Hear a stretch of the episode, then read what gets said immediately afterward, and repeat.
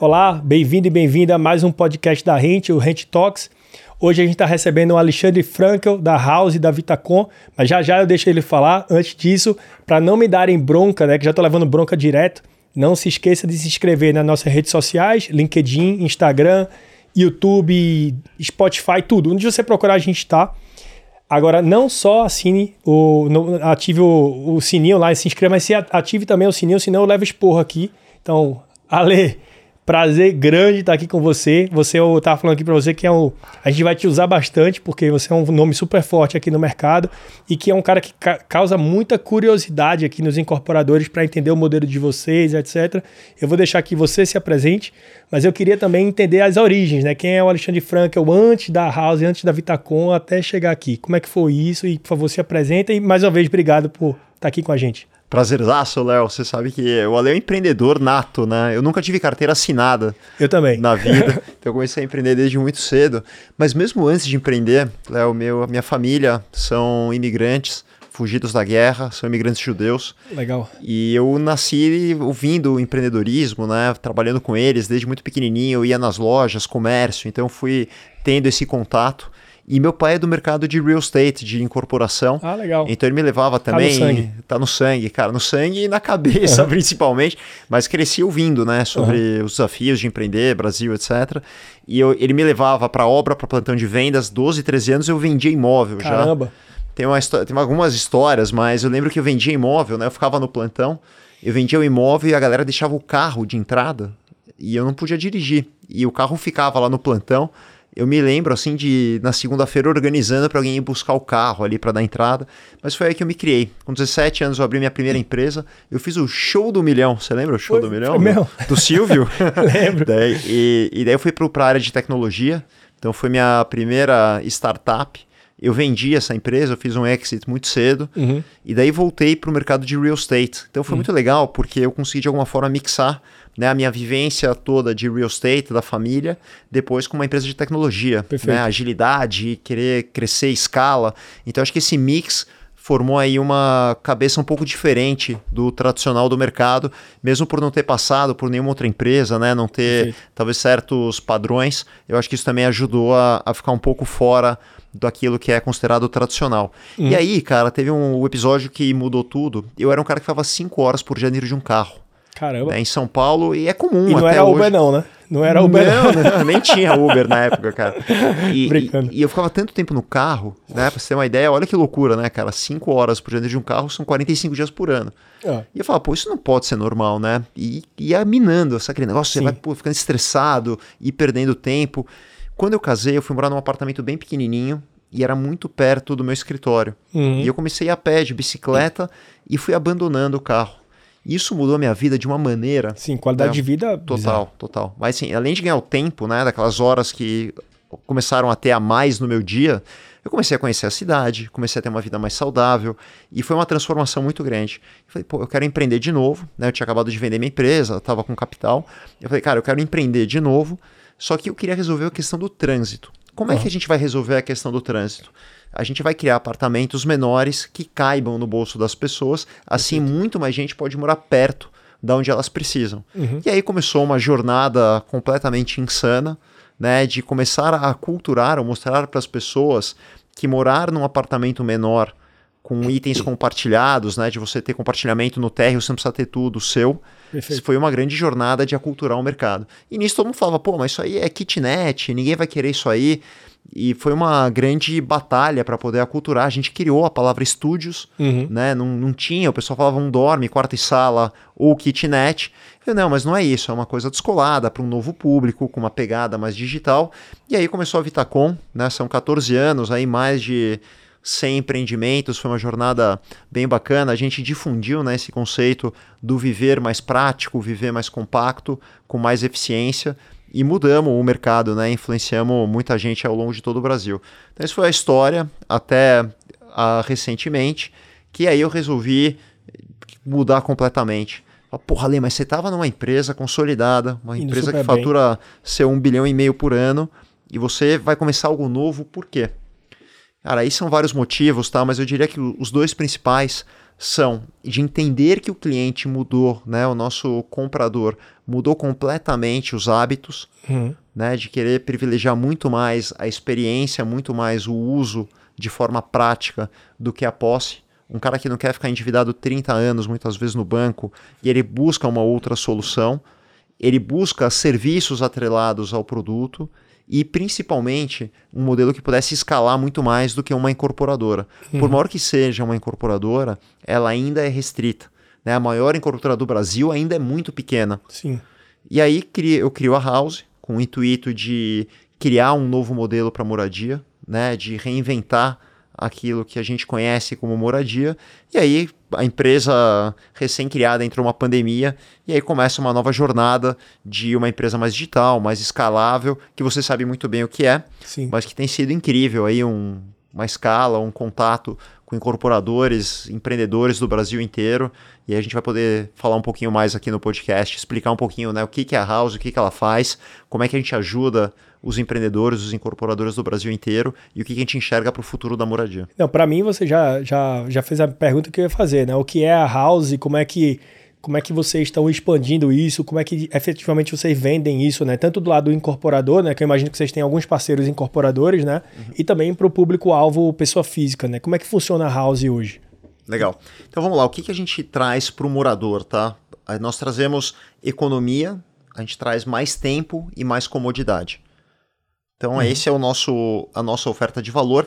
O que, que a gente faz, basicamente? A gente conecta prédios a serviços e soluções das maiores e melhores empresas do planeta. Uhum. Então, se a gente pensar que o prédio é um hardware, assim como era o celular, né, era um hardware analógico que não fazia nada. Né? Você Perfeito. tinha um celular que só fazia ligação.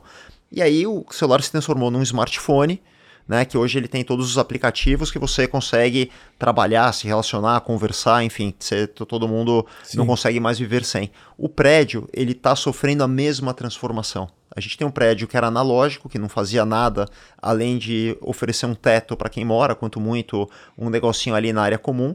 E esse prédio começa a estar agora conectado a um monte de serviços e soluções que geram mais tempo, mais economia e mais comodidade para aquele morador. Pode dar algum exemplo de, de, Vários. Vamos pegar, por exemplo, a Magalu. A gente coloca eletrodomésticos à disposição. Então eu não preciso ter, por exemplo, uma furadeira, não preciso ter uma, um serrote. Eu consigo usar e pagar só pelo tempo que eu uso. Perfeito. O carro compartilhado, por exemplo, tem a Localiza, ela oferece o carro compartilhado ou o carro por assinatura, então eu não preciso ter o carro do rodízio, eu não preciso nem ter o próprio carro, porque eu consigo usar um carro que eu pago sob demanda. Uhum. E aí vai lavanderia compartilhada, mercado, sistema de segurança. Então a gente equipa aquele prédio, tornando ele digital. E aí, qual foi a grande percepção? Né? As incorporadoras viram, pô, mas o usuário quer isso. Né? O usuário está exigindo, ele quer o novo produto. Uhum. Então, eu preciso oferecer isso para o meu cliente. E o resultado é, os incorporadores começam a vender mais rápido, vender melhor, agregar mais preço, criar um diferencial né, num mercado que é totalmente comoditizado. Sim. E aí a gente está falando de prédios residenciais, de desde o econômico até o alto padrão, passando por loteamentos, passando por prédios comerciais. Todos os imóveis podem ter a digitalização podem estar conectados a serviços. E o incorporador, que é um cara muito inteligente, né, ele percebe, pô, se eu tiver isso daqui, eu transformo o meu prédio analógico, aquele que, que é um prédio antigo, em um prédio digital, muito mais gente vai querer comprar, o corretor ele tem muito mais argumentos de venda, Perfeito. e o resultado é uma aceleração nas vendas e um valor de venda mais expressivo que aumenta o resultado daquele empreendedor. Então foi essa parceria foi mágica, né? A gente se associou hoje, são mais de 350 incorporadores no Brasil inteiro, Caramba. a gente está em 120 cidades lá, então é 120 operação... cidades? Eu achei que fosse bem menos. Caramba. É, é, eu achei que fosse bem focado em São Paulo, inclusive, é uma coisa que eu te perguntar, né? A gente tá falando de Recife, mas eu achei que fosse uma coisa que ainda estava muito consolidada em São Paulo. Quer dizer, já tem 120 cidades, quantos estados, mais ou menos? A gente está em todos. Todos? Todos. Pra você ter uma ideia, e, e eu estou numa peregrinação, né? Porque são lançamentos, a gente vai conhecer os clientes. Então, para você ter ideia, eu estava em Santa Catarina, semana passada eu fui para Santa Catarina e para o Espírito Santo. Agora, essa semana agora eu estou indo para Rondônia e depois eu estou indo para amanhã eu estou indo para Minas Gerais. Então tá essa loucura Mas, puta, o que eu tô aprendendo, cara, cada empreendedor, cada região Tem tem, um um, modelo, tem um ensinamento, tem empre... Cara, o, o empreendedor brasileiro é fantástico. É. É fantástico. Eu sinto a mesma coisa. Né? O nível de resiliência, o, É. a criatividade, puta, é lindo. E daí você vê mercados que estão desenvolvendo, modelos de negócio, prédio, arquitetura, enfim, está sendo o momento mais mágico da minha, da minha carreira. E que eu tô muito feliz que, pô, a gente ia falar, né? Eu ia em podcast, às vezes em algum evento, dar uma palestra ou participar de um painel. E eu ia contar, mas não tinha muito o que fazer, Sim. né? O pessoal trocava uma ideia e tal. O mais legal hoje é que a gente consegue se associar, né, com esse com todos esses empreendedores, incorporadores, loteadores e fazer negócios juntos. Uhum. E tá sendo demais, assim, um momento realmente incrível de, de carreira, de negócio. Eu tô muito feliz.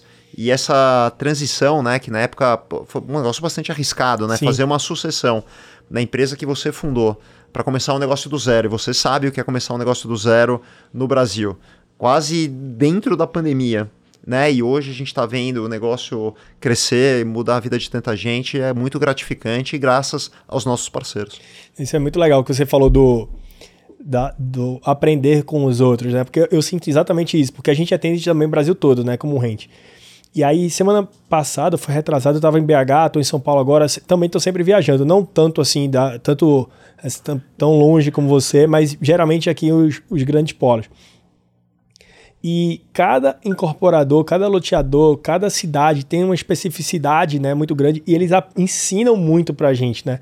E, e quem tem um ouvido bom, né, ouvido realmente de empatia, de escutar, aprende muito. Então sempre falo assim, cara, se cada cara que a gente conversasse, a gente aprendesse 1%, a gente pode, a gente pode ensinar tanto pros próximos e a gente, como a gente faz isso, né? Porque, pô, tem um cara lá no Rio Grande do Sul que faz uma coisa totalmente diferente, assim, ele faz um, fez alguma coisa lá no lançamento dele que foi super legal. A gente pega e dá dica para outras pessoas fazerem.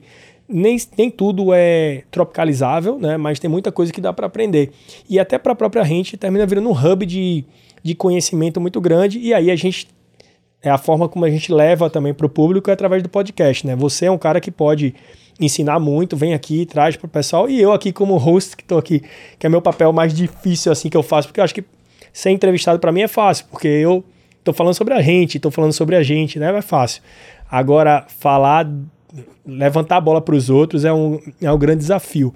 E eu acho que esse aprendizado é muito válido, né?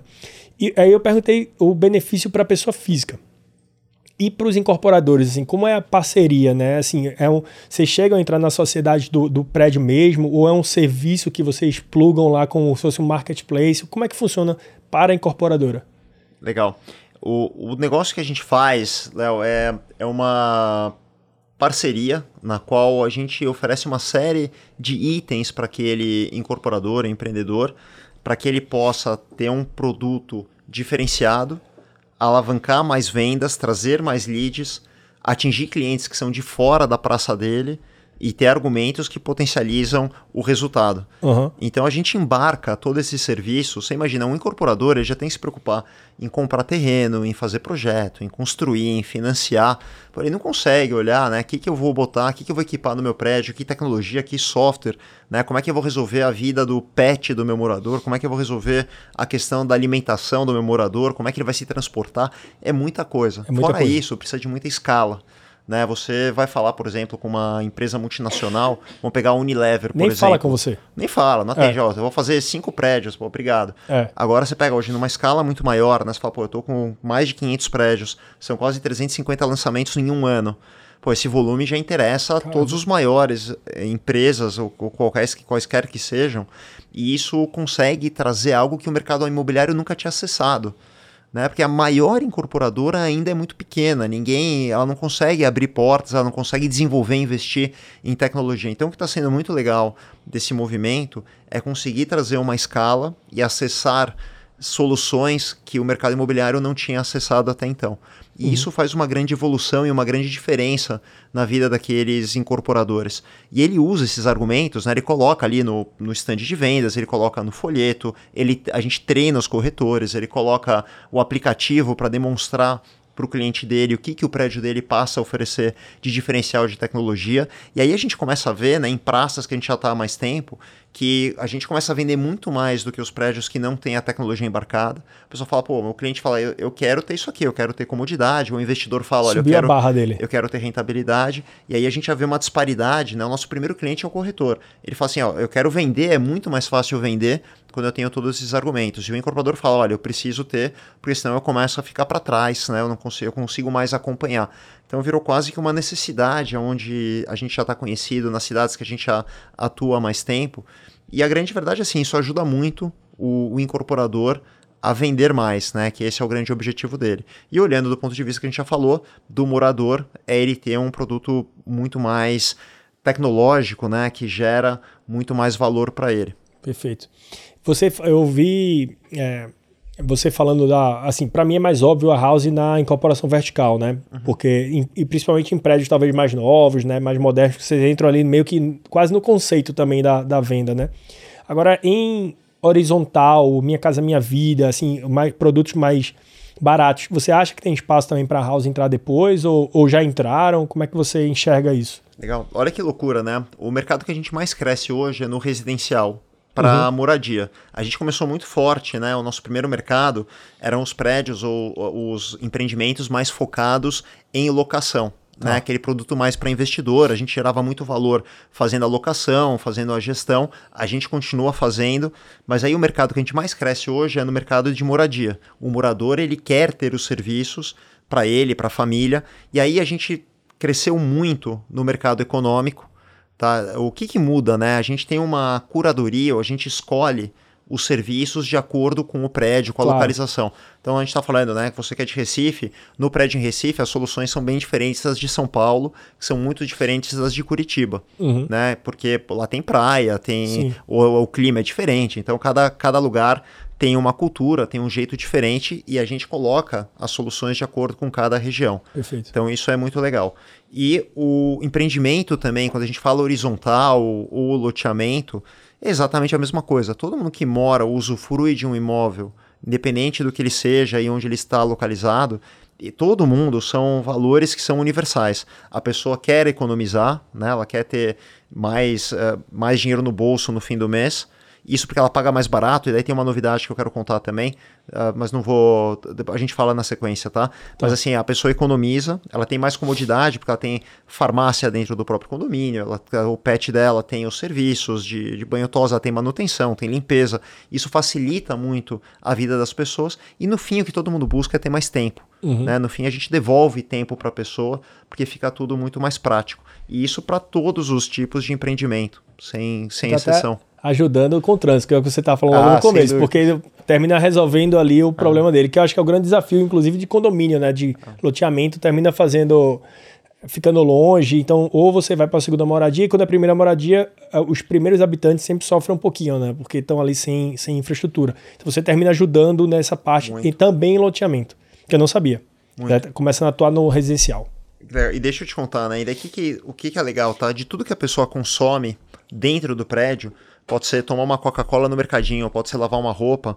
Uma parte dessa receita é revertida de volta para o condomínio ou para a taxa de associação no ah, caso legal. de loteamentos, tá? Legal. O que, que acontece? Além de ter todos esses benefícios, além de pagar mais barato, a taxa do condomínio ou a taxa da associação fica mais barata. Perfeito. Pô, é incrível, né, cara? Perfeito. Assim, a gente tem um grande sonho, né? É o cashback para o lote. É como se fosse um cashback, exatamente.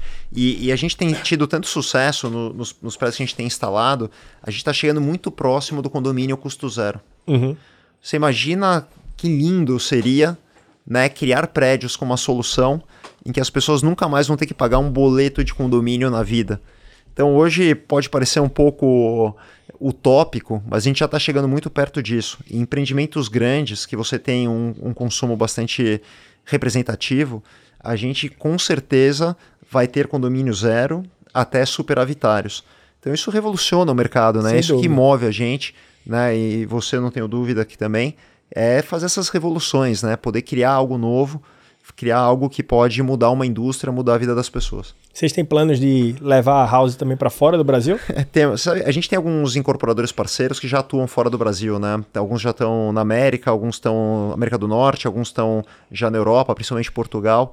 E são várias provocações, Mas você sabe que acho que o, um dos grandes segredos né, para uma empresa nova como, a, como as nossas é o foco. Então, eu ainda tenho Sim. Feito a galera mais disciplinada, né? A gente tem um Brasil inteiro, um mercado monstruoso para é conquistar. Gigante, gigante, é gigante. gigante, gigante. É, o, o, eu, a gente fala muito com. Você provavelmente também, né? Claro. Mas eu falo muito com o Venture Capital, né?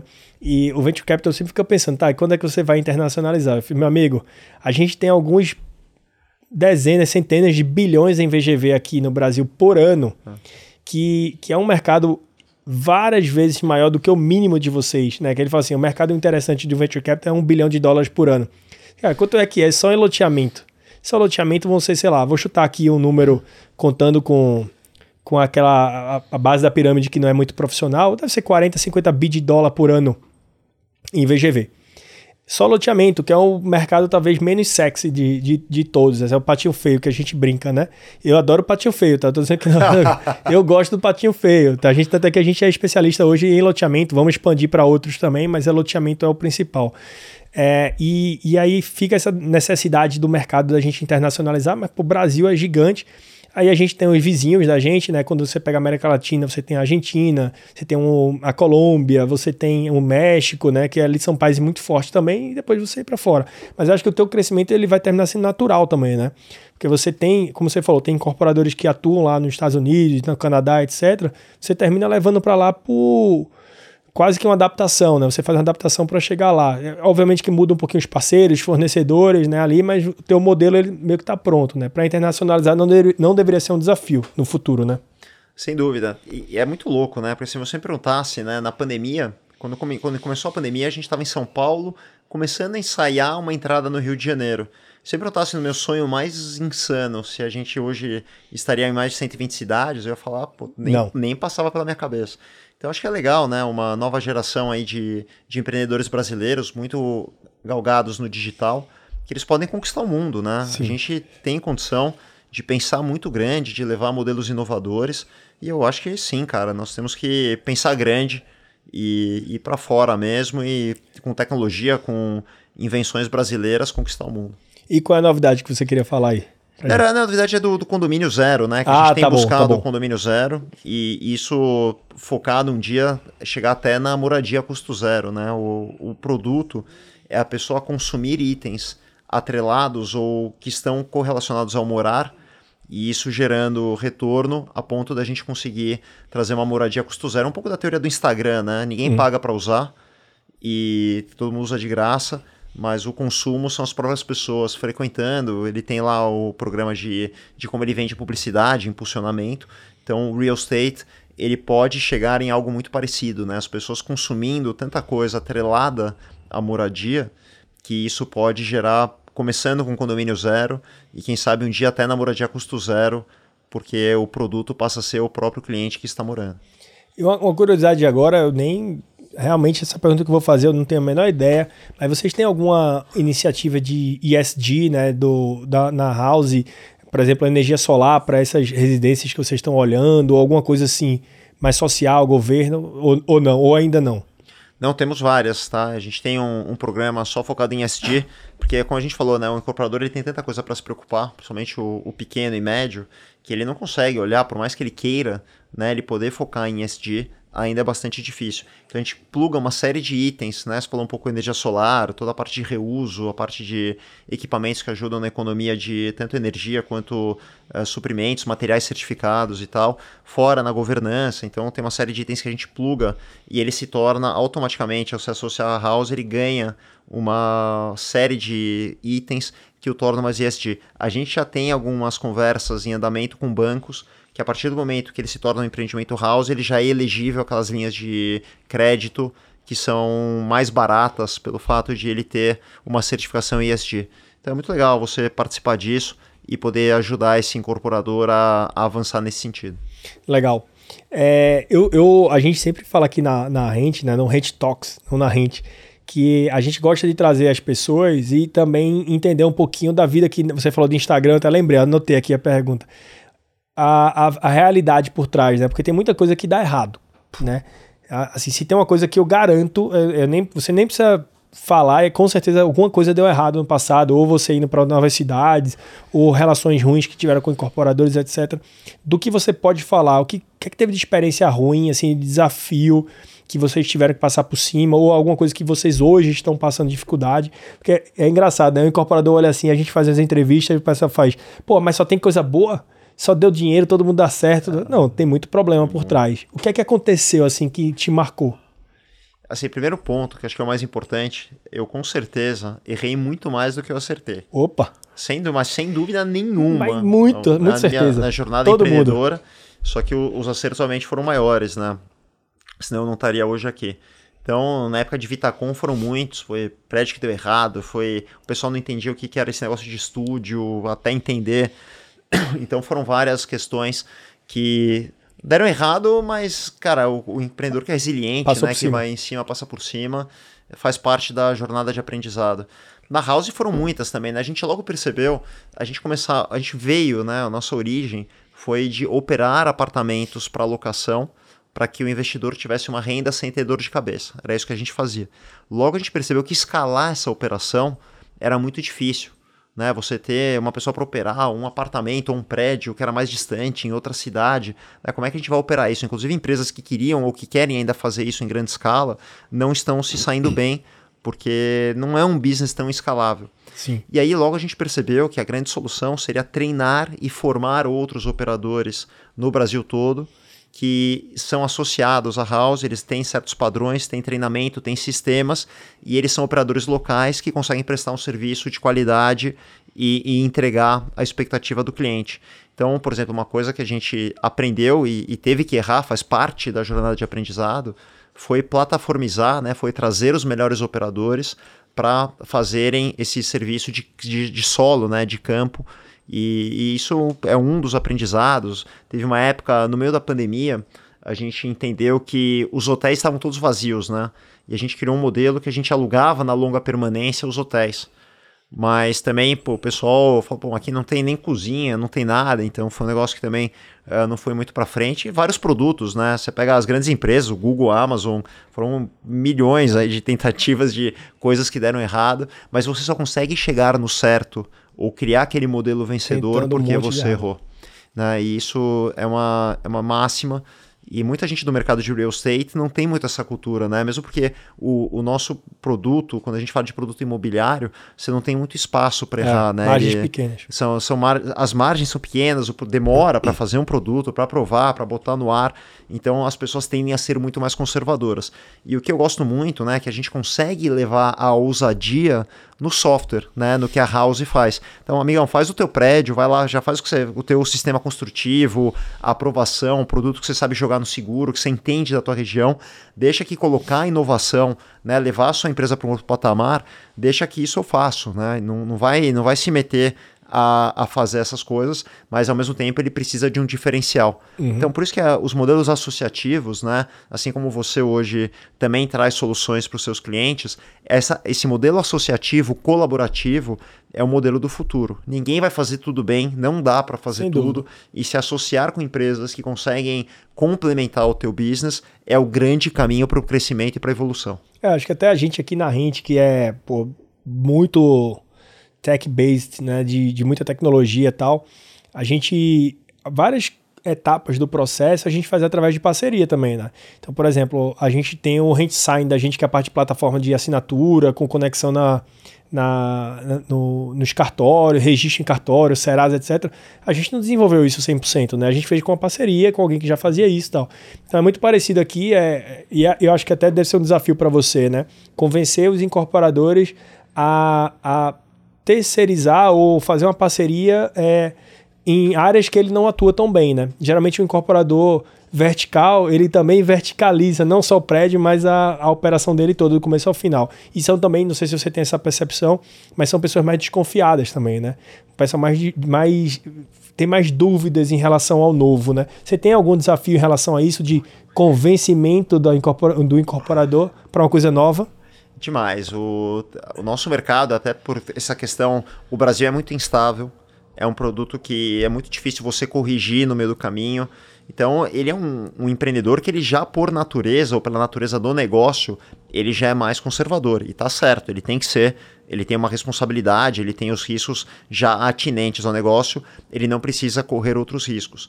Então, convencer o incorporador ou trazer uma novidade, geralmente não é uma tarefa fácil. Mas sabe o que muda tudo, okay. Léo? Que quando o cliente final, o morador fala, olha, eu não quero mais, por exemplo, prédio analógico, quero um prédio que me traz benefícios ou que é digital. Ele não tem o que fazer. Né? Essa é a grande verdade. A gente percebeu quando a gente entrou com um sistema para ajudar os investidores que queriam locar. Ele falou: eu não quero comprar um apartamento para alocar e eu vou ter que ficar atendendo inquilino, fazer contrato, acordar três da manhã que está vazando cano. Então, a partir do momento que a gente colocou alguém que resolvia essas questões, mais investidores queriam investir. Ele falou: eu só compro prédios em que tem uma solução plugada como a House.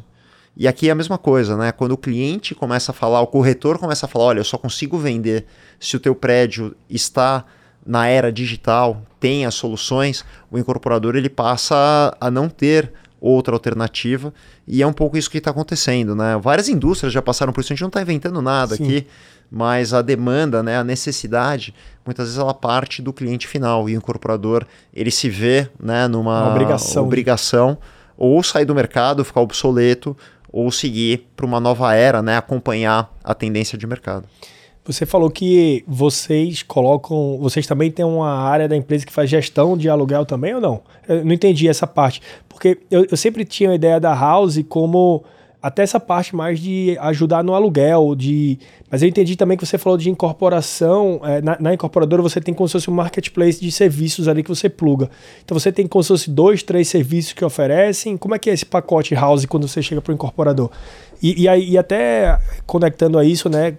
Como é que um, um, um incorporador procura vocês e, e, e, como é que fala com a área comercial de vocês para tentar uma parceria com vocês? Legal, pô, só gostei, hein? Tá... Eu ia fazer, eu ia levantar, eu não ia deixar de levantar essa bola para você, né? Obrigado. É, você tá bom para levantar é, a bola, hein, meu? Você, você tá indo bem nesse negócio de, de, entrevistador. Muito tempo de vôlei, ele é acostumado a levantar a bola e tal, e vim para cá para fazer isso também, pô. Tem que, tem que ajudar. Você jogava vôlei? Uh, joguei. É mesmo? Joguei 10 anos de, de vôlei. Eu não, meu ombro, eu não consigo mexer o ombro aqui, ó, que isso aqui já dói. Treinar, puta, segunda a sábado, todo dia, praticamente. Sensacional. O esporte é muito bom, né, cara? É. Sabe que eu tenho uma admiração e eu gosto muito de contratar pessoas do esporte porque o drive de trabalhar em equipe, de resiliência, é. de, de cabeça centrada. É outra coisa. É outra coisa, né? Eu fiz, Mas... eu fiz bastante coisa já na vida. Agora também eu vou fazer. eu joguei futebol, machuquei o joelho. Aí fiz LCA, aí vôlei, 10 anos. Jiu-jitsu, era torcicolo o tempo todo. Então eu percebi que o meu problema é a minha idade. Eu tô ficando velho, então. Tô... Agora você tá no xadrez, é isso? Não, agora eu tô jogando beach tênis. O beach tênis agora eu tô com o Epicondylite. Então, Puta, tudo, tudo que eu faço dói. Eu acho que o meu problema é a minha vida que tá. Eu tô precisando beber menos e comer melhor. Com certeza. Eu já faço isso, mas não tá adiantando não. Com certeza. mas voltando aqui, então, o que, que, a, o que, que a House faz? Ela traz todas as soluções para o prédio relacionadas a serviços e, e, que tornem a vida do morador melhor. Então, aquele incorporador, ó, eu estou fazendo um prédio que ele é, ele é frente para o mar, então eu quero dar para o meu cliente serviços que, que ele vai precisar. Então você tem desde o serviço de alugar um, um guarda-sol, de vender uma, uma sandália, de ter serviço de alimentação, enfim, tudo que a gente pluga naquele prédio fisicamente as soluções Legal. e digitalmente. Então, mercadinho, né? Também deve ter um mercadinho. Tudo, tem tudo. mercadinho, sistema de segurança. Ele hum. fala com a portaria pelo aplicativo, não precisa mais de interfone. Ele reserva áreas comuns, ele fala com os outros moradores. Então, o prédio dele se torna muito mais digital, muito mais funcional. E os prédios que precisam, né, que eles têm uma característica de locação, né, muita gente compra com o intuito de locar, a gente conecta uma empresa né, que está associada à house, que vai fazer aquele serviço de check-in, check-out, cobrança, manutenção do apartamento, para que ele não precise se preocupar.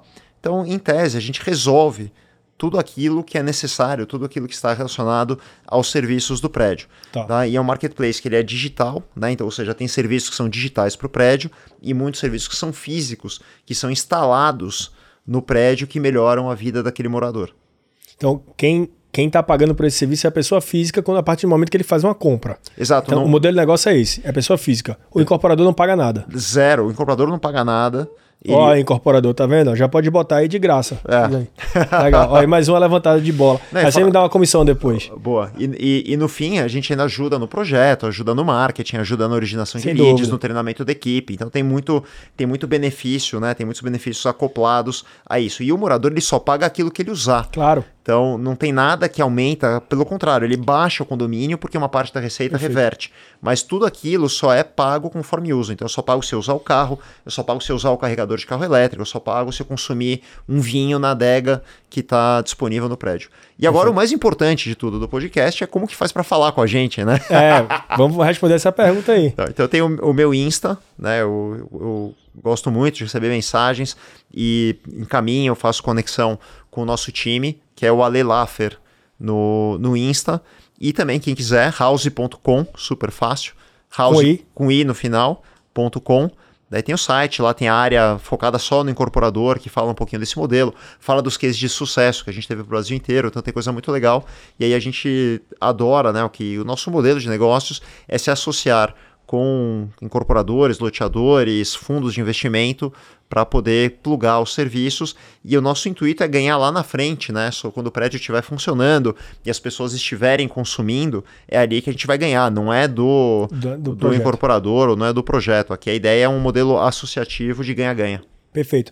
Vocês ainda têm alguma coisa em gestão de aluguel também? Não? Você, você falou, comentou de gestão de aluguel, vocês o investidor que quer comprar um apartamento, etc., vocês fazem alguma parte para ele também, para o investidor ou não?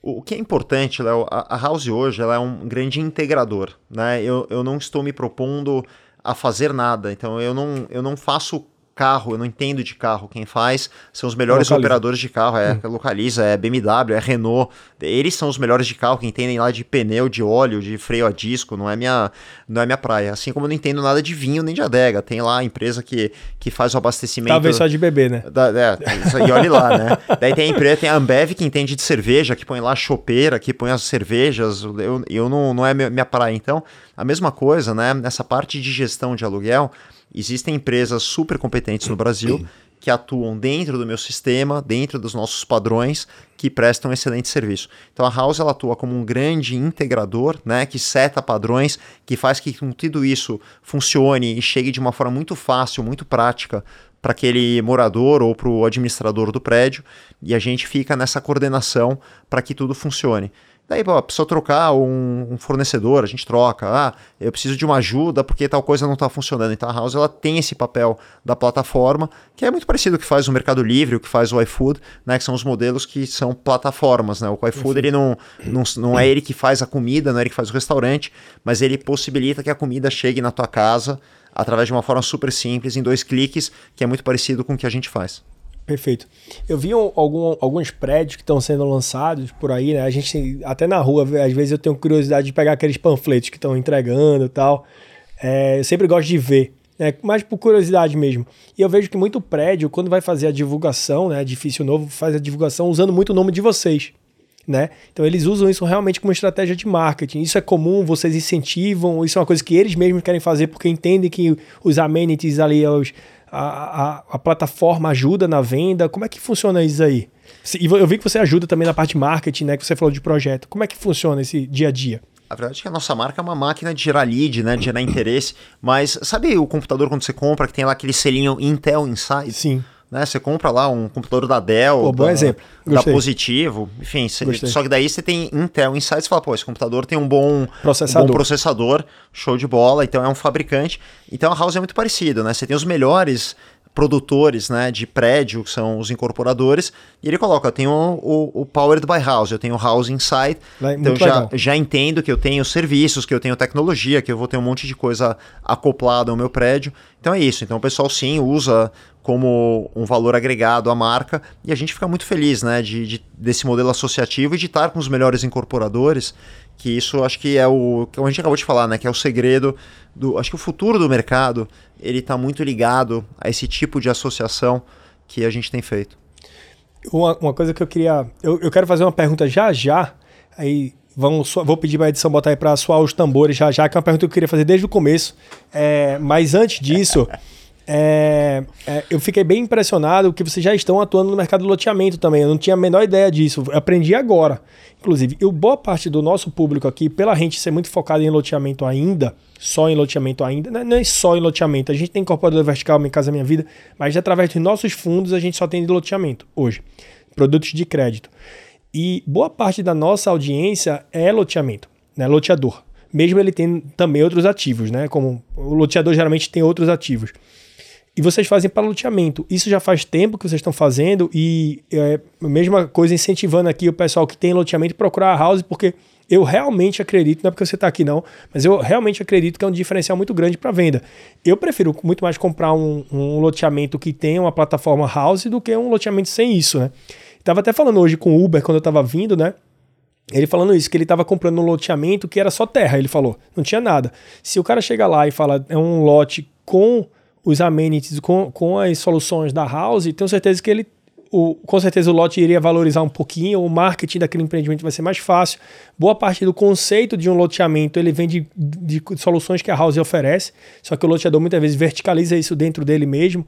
Né? E eu queria falar assim, há quanto tempo vocês estão fazendo com o loteamento?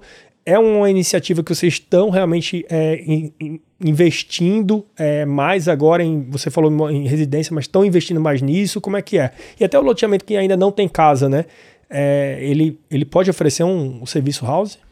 Bom, então vamos lá. O loteamento, assim como qualquer empreendimento horizontal ou vertical, ele tem exatamente as mesmas demandas, né? O morador é exatamente o mesmo. Então tem uma solução muito legal, né? Que inclusive a gente desenvolveu um modelo que é um container que pode ficar hum. o tempo e lá, e lá a gente acopla, tem vários itens nesse que, vão, que vai desde o carregador de carro elétrico, né? Hoje é a grande matriz tá, tá revertendo, então é legal você ter um posto de abastecimento, e daí dentro desse container tem lá a farmácia virtual, adega, mercado, lavanderia.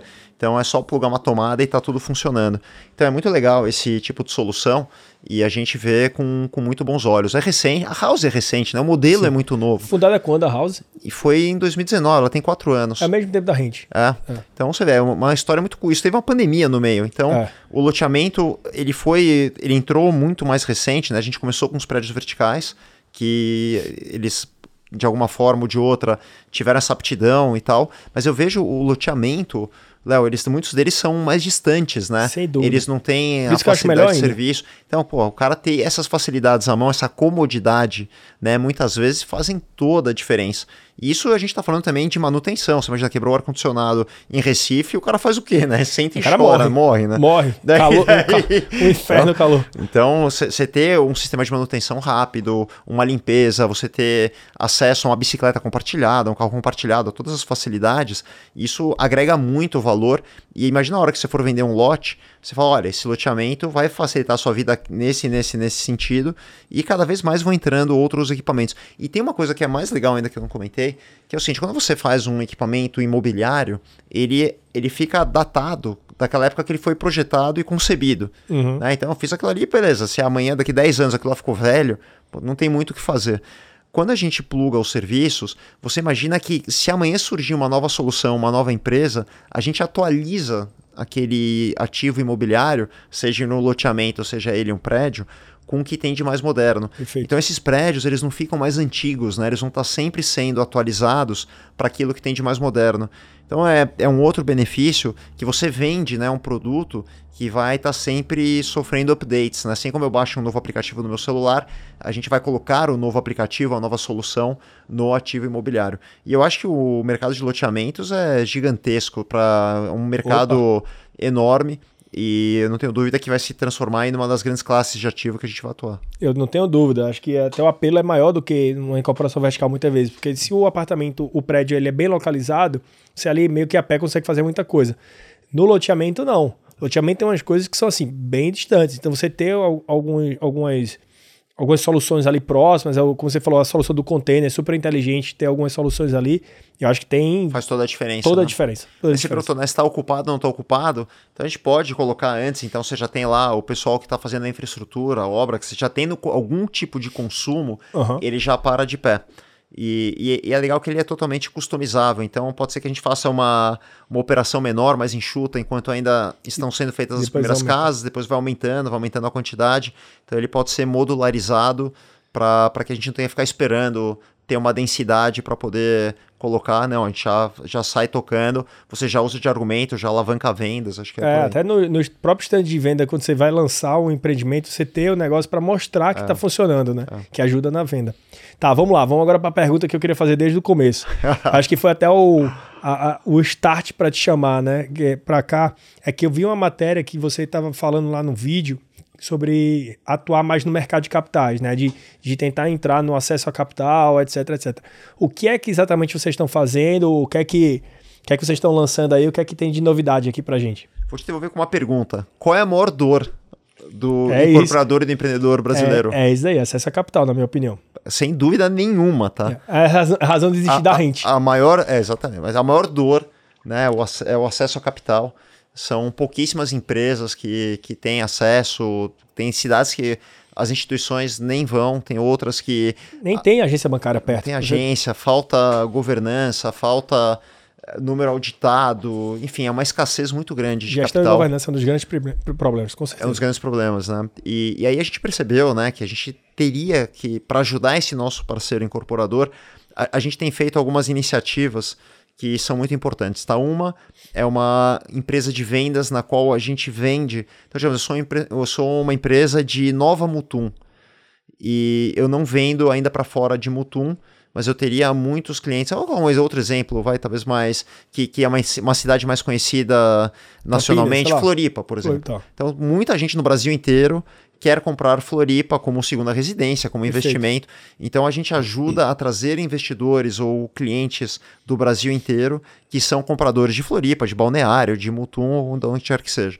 Então, e assim como o funding, que a gente percebeu que é uma grande dor, nós estamos levando soluções de funding que vão de equity a dívida, passando por algumas outras estruturas que podem ajudar aquele incorporador a desempenhar o seu projeto. Tá? E muitas vezes precisa de um capital ou para comprar o terreno ou para fazer aquele start, né, para poder lançar, a gente sabe que demanda capital, tem lá que pagar outorga, lançamento, marketing, aprovação de projeto. Aprovação de Fala projeto. que se gasta mais ou menos 200 a 300 mil reais por ano para aprovar um projeto. Em no média. mínimo, no mínimo. É. Diria que é mais, né? Mas você tem aquela é. curva J, né? Aquele, aquele é. desembolso inicial até o, o projeto começar a trazer dinheiro. Tem alguns que precisam para funding de obra, outros para terminar a obra. E a nossa ideia é trazer algumas soluções e dentro daquela filosofia da House, tá? A House é banco, a House é fundo, não. A gente traz parceiros que têm as soluções, a gente ajuda a operacionalizar, a gente já está com a mão no projeto, já tem um relacionamento com o incorporador, a gente ajuda a operacionalizar e o nosso intuito é ajudar no desempenho e na melhoria econômica daquele projeto. Então, uma das soluções que a gente tem investido muito e que a gente acha que também pode ser um grande serviço agregado e um grande canal é o serviço financeiro que pode ajudar no funding dos projetos. Eu acho que a gente pode bater um papo depois, Ale, porque tem é, você basicamente é, descreveu a Rente 2.0, uhum. que a gente é, a Rente é, quando a gente lançou a empresa, né, a gente falou muito sobre acesso a capital, acesso a capital, acesso a capital, mas a forma mais rápida para chegar ao acesso a capital foi, primeiro, originando para fundos, depois a gente verticalizou tendo fundos próprios, e agora a gente está no caminho de é, montar um marketplace agora de, de, de funding, né? Então, por quê? O grande desafio na, na concepção da gente, que é o que você está fazendo, é esteira de crédito no Brasil. Complexo, é, caro e restrita né? Muito, muito complexo, demora 4 a 6 meses para você eh, praticamente fazer um CRI aqui no Brasil ou qualquer solução. Ela é caro porque o, a taxa de estruturação é muito alta, né? Então, às vezes varia entre 4, 5, 6% na taxa adicional na taxa efetiva.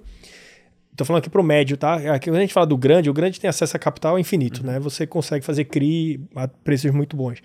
E quando você fala da, da, da, parte de restrito, é que no ano passado só tiveram 27 CRIs no Brasil, totalizando 1,3 bilhões de reais no mercado de só loteamento 200 bi de real, sei lá, 150 bi de real. Então tem um, uma disparidade muito grande do que a gente pode contribuir para que o mercado acelere e a gente consiga contribuir para o housing, pro housing deficit, né, que é o déficit habitacional, baixar. E a gente está exatamente melhorando essa esteira para que a gente consiga dar crédito mais rápido e melhor. Mas para isso também os incorporadores precisam passar por um processo de educação, de educação para ter uma gestão e uma governança melhor. Então acho que a gente está atacando, a gente está chegando no mesmo problema, assim, né? Os dois estão chegando via pontos diferentes no mesmo, na mesmo problema. E eu estou vendo vários players também fazendo isso, né? Indo para lá.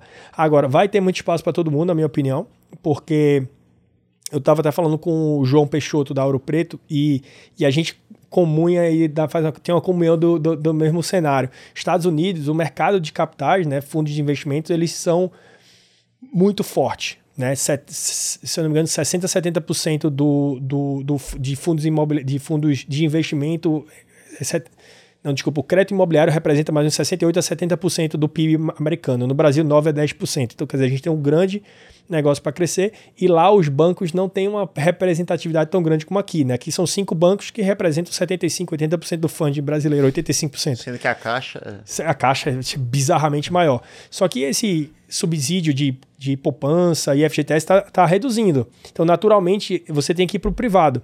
Então, o mercado de capitais no Brasil, hoje tem 30 mil fundos, está começando a, evoluir mais rápido e os bancos vão ter menos representatividade, na minha opinião. Então, vai começar a abrir um. Não é um portão, é uma, é uma porteira de oportunidades. Eu acho que até para os próprios incorporadores, loteadores, enfim, é, mercado imobiliário de forma geral, para acessar esse mercado. Né? E players como vocês, a gente e outros caras estão chegando é, para capturar esse, esse negócio. E mesmo assim, ainda assim é um mercado tão grande, tão grande que cabem 100 empresas dessas. 200 empresas dessas, assim, né, de, de mercado. Então, assim, é, é uma coisa que vocês já estão fazendo. Como é que está o timeline aqui do, do, de vocês para esse produto? A gente está pilotando, Léo, mas, de novo, a gente não dá crédito, né? A gente... Conecta. A gente conecta. Nós nos associamos com as pessoas que dão crédito ou que operacionalizam esse crédito.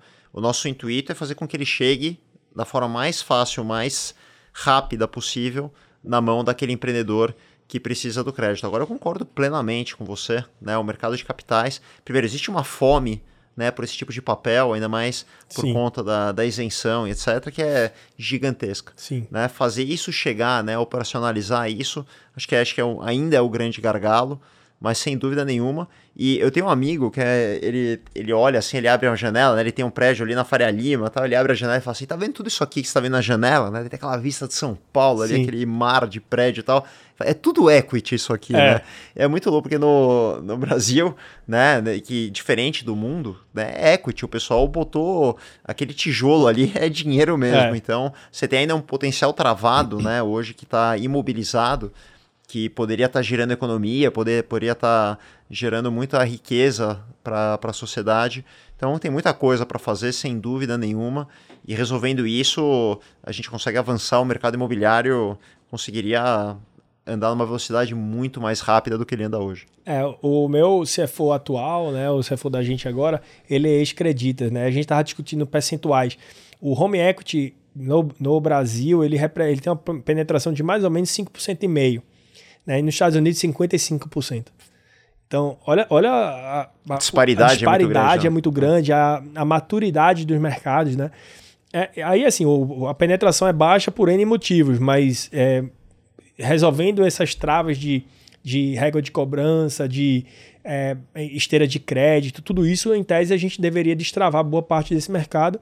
E aí eu sempre fico brincando que tem um home equity turbinado aí, que é quem tem muitos imóveis que podem alavancar, pode fazer várias coisas com, com isso, né? E a gente ainda tá. O varejo é muito difícil no Brasil do home equity, né? Mas além disso, o, home, o equity é uma das coisas. Né? Tem N produtos que você pode plugar que no mercado no brasileiro é bem seguro. É, fundo imobiliário, por exemplo. CVM é muito boa no Brasil, né? Ambima é muito forte no Brasil.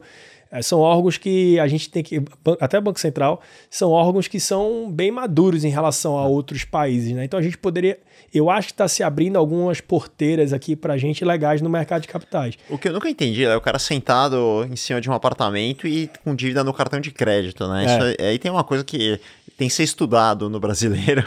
É. Mas, enfim, é são oportunidades para empresas atuarem. Não, eu acho total também.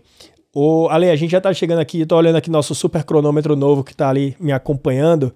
A gente já está chegando aqui na fase final. Eu queria fazer uma pergunta aqui, é, entender um pouquinho mais de o que é que você está enxergando para os próximos anos é, aqui no Brasil. Assim, a gente está passando por um momento agora de taxas de juros altas. A gente está passando por um momento onde os próprios incorporadores estão um pouquinho mais é, digamos assim, travados, assim, para retraídos. Fazer, retraídos, né? Com medo de investir. Até porque Selic muito alta, o pessoal fica realmente mais é, o acesso a capital é menor também. Como é que você está enxergando aí os próximos meses? A gente está gravando agora em junho de 2023. Como é que você enxerga assim os próximos meses, próximos anos e como é que você enxerga também a house aí dentro desse, desse, desse dessa tendência? Legal. Então vamos lá. Primeiro, curto prazo. Em 6 a 12 meses, a gente vai ter uma janela maravilhosa de mercado. Já muitas empresas indo para follow-ons, para fazer IPOs. Então você já vê aí uma movimentação grande no mercado de capitais. São as pessoas que começam a se mexer primeiro, mas eu já vejo uma ativação do mercado imobiliário, os investidores mais institucionalizados, muito forte. Então, a gente sabe que é cíclico, tem que aproveitar as janelas, então vai ter uma janela agora muito forte. Uhum. Né? Quem é um pouco mais antenado já começou a, a se mexer. No longo prazo, a gente tem um privilégio no Brasil, que é ter demanda por muitos e muitos anos e uma demanda muito grande. Né? Você tem vários países que só cresce. Que só cresce. E já está dado um crescimento, é. fora o déficit habitacional que já existe, ainda existe um. Ele ainda vai dobrar. Um, é, dobrar com um crescimento muito acelerado. E são poucos os países no mundo né, que tem isso ainda com volume. Tem muitos países que estão decrescendo, né? Que eles vão é. ter sobra, vai, vai ter que fazer com o imóvel, né? Tipo, as, as populações estão encolhendo, que não é o caso do Brasil. Então é, é ser um... 20 milhões de pessoas em até 2030, mais ou menos. É isso aí. É. Então você imagina anualmente, fora o déficit, o que você vai ter de necessidade de produção, a gente não consegue nem chegar perto de atingir essa produção necessária. Então é um privilégio. Então, podemos investir, podemos, as nossas empresas né, de real estate têm uma missão gigantesca, apesar das dificuldades, as oportunidades são, são enormes, então eu vejo um mercado aí, um futuro brilhante em todos os segmentos. O comercial está mais sob júdice né, com a questão do, do, do pós-Covid, trabalho híbrido, então até absorver esse estoque acho que é um pouquinho mais desafiador, mas no residencial pode all-in, que a gente tem muito mercado aí pela frente. Na House, eu acredito, né, o nosso nosso sonho grande é de que todos os ativos, né, todos os prédios no mundo precisam ter um sistema operacional, precisam ter uma tecnologia que permite que eles sejam integrados a serviços, a melhorar a vida daquelas pessoas que moram. Né? E é importante, Léo, o que, que, é, acho que talvez o grande aprendizado aqui desse podcast? A próxima revolução de real estate não está atrelada ao tamanho do apartamento, não é o tamanho do lote, não Perfeito. é a arquitetura, também é. Mas a grande revolução, aquela que vai mudar para valer a indústria, é a revolução digital. Né? O telefone celular já passou por isso, os computadores já passaram por essa revolução. Agora é chegada a vez do real estate. Então eu vejo aí uma revolução digital já acontecendo e as empresas que entenderem, forem jogar esse jogo, evoluírem, vão prosperar, vão estar na frente, assim como aconteceu com várias, aconteceu com outras várias empresas de outros diversos setores. Uhum. Aqui vai ser a mesma coisa. E tem empresas que vão ficar estagnadas, que vão ficar paradas no tempo. E aí a gente já viu também essa história, Blockbuster, Kodak, que não conseguiram acompanhar a evolução, não tiveram a coragem né, de fazer os movimentos necessários. Mas o nosso sonho grande é que todos os ativos imobiliários no planeta, sejam eles novos ou já existentes, precisam ter um sistema operacional, precisam estar conectados à tecnologia e a serviços. E aí a nossa função no mundo, né, a nossa missão como house é fazer com que eles estejam conectados e embarcar, se associar com todos esses ativos. É para isso que a gente existe, acorda todo dia para impactar, né, para gerar uma reinvenção aí nesse mercado e sempre em parceria né, com outras empresas que estão desenvolvendo ou reinventando o crédito, reinventando a mobilidade, reinventando a forma como as pessoas comem. E acho que as mudanças não acontecem de uma forma isolada, né, é uma grande onda. Né? Isso é permitido porque a tecnologia avançou, o AI, as empresas que dão crédito avançaram, as empresas, indústrias estão criando novos modelos, e aí a revolução ela acontece como um grande movimento, como uma grande onda, assim como a gente já viu N vezes na história da humanidade. Muito bom, muito bom. E para terminar aqui, fazer uma última pergunta. Qual é o conselho que você daria aqui para quem está entrando nesse mercado, seja loteador, incorporador vertical, para não só buscar um diferencial, né, como você já falou, mas que está entrando mesmo, botando o um pezinho na água aí, sentindo aquela água gelada. Qual é o conselho que você dá para essa, essa turma que está chegando? Até porque você tua vida toda foi real estate praticamente, né? Incorporação vertical, foi, e agora como house também, Vitacom e tudo isso. O que é que você sugere aí para quem está entrando agora? Eu vou dar dois conselhos, tá? O primeiro é nunca jamais, nunca, concorde com o status quo. Né? As pessoas, por que você faz assim? Ah, não, porque é assim, sempre foi feito assim. Não. Questiona, cara, vai para cima, entenda o que está acontecendo e tudo, sem exceção, pode ser feito melhor. Tudo. Concordo. Então esse é o primeiro conselho. O segundo, é, as pessoas hoje não têm resiliência. A gente fala resiliência, as pessoas não têm resiliência. As pessoas desistem muito fácil de tudo. Do trabalho, do projeto, do sonho, do casamento. É, ficou algo muito etéreo, né? E acho que a grande dica aqui, isso. Eu acabei de voltar de uma viagem, estava em São Francisco agora com o pessoal da Endeavor. Eu morei lá. Você morou em São É mesmo? Eu morei no, no Vale do Silício por um tempo. A gente foi, a gente foi investido pela Y Combinator, né? Incrível. Então fica lá no Vale Demais. do Silício. Morei Pô, lá. parabéns. Morei, eu era vizinho da Apple lá. Eu ficava em Cupertino, na Apple eu ficava em Cupertino lá. Então eu ficava exatamente no quarteirão ao lado. Eu fui num lugar que chama Multiversity, que é um. tipo um camping. Uhum. E, e nós somos só empreendedores pra lá. Lugar incrível. Pô, parabéns. Eu não sabia da, do É. Y Combinator, Léo. Não é, É. pra poucos isso. É, legal. E aí, Valeu. sem exceção, cara, todas as empresas, as que a gente mais admira hoje, e foi lá o Reid Hoffman, foi o, o, o fundador da Netflix, então esse, esse era o padrão dos empreendedores, né? E sem exceção, todas as histórias de sucesso no mundo estão atreladas às pessoas que ficaram no jogo. Cara, então o mundo vai ficar difícil, vai vir crise, vai vir tecnologia nova. Mas assim, você tem um sonho, você acredita, fica no jogo. Né? Aqueles caras que insistem, sabem, que vão até quando parece que tá tudo perdido e vão pra última milha e passam a pandemia e passam os juros de 14 e tal.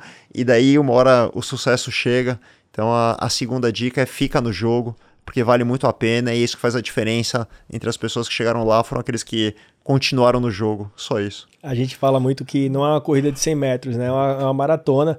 E, e é muito legal você falar isso, porque é, do mesmo jeito que você, você começou a House em 2019, eu comecei a Rente também em 2019. E, cara, foi assim, horrível, porque a gente pega logo. A gente começa 2019. Eu comecei no final de 2019. Aí você daqui a pouco tem uma crise do Covid. E aí, quando começou a crise, o primeiro caso nos Estados Unidos veio em Santa Clara. E eu tava em Cupertino, que era 10 minutos de Santa Clara. E aí começa o negócio, pô, isso é, é ruim, é muito bom, isso aí vai ser só uma gripezinha, o que é que vai e tal, volta pro Brasil. Cara, crise no Venture Capital no Brasil e a, gente, a, empresa da gente, Venture Capital back, é, backed, então a gente tinha que ter capital. Aí levantamos dinheiro, quando todo mundo disse que a gente não ia conseguir levantar, vários amigos meus quebraram, a gente conseguiu levantar dinheiro sobrevivemos. Cresce, cresce, cresce, pivota, ajusta, vai, faz aquilo. Cara, nunca vi, a gente pivotou várias vezes, várias, ajustando aqui, vindo pra cá. A gente já tá pivotando de novo agora. Esse, a gente tá montando como se fosse um marketplace, estrutura de crédito e tal, mas a gente vai ajustando e vai sobrevivendo. E aí, quando a gente vai fazer a próxima rodada, aí vem agora essa crise do venture capital que tá pior do que na época do, do, do Covid. Tá? Não tem capital at all. Assim, você vai procurar dinheiro, assim, fundos do Brasil, os três maiores fundos do Brasil, praticamente não fizeram nenhum investimento esse ano ainda. Já estamos em junho. Então, cara, assim, tá bizarro, bizarro. Assim, falando, tá muito difícil agora o momento, mas a gente conseguiu fechar a rodada da gente. Não, não tá muito público, tava, quando sair o vídeo talvez já seja público, mas fechamos a rodada sobrevivemos de novo. Parabéns, Assim, a cara. gente- cara, é um negócio assim, é exatamente o que você falou. Ah, gostei da palavra resiliência, vou falar rentiliência aqui também.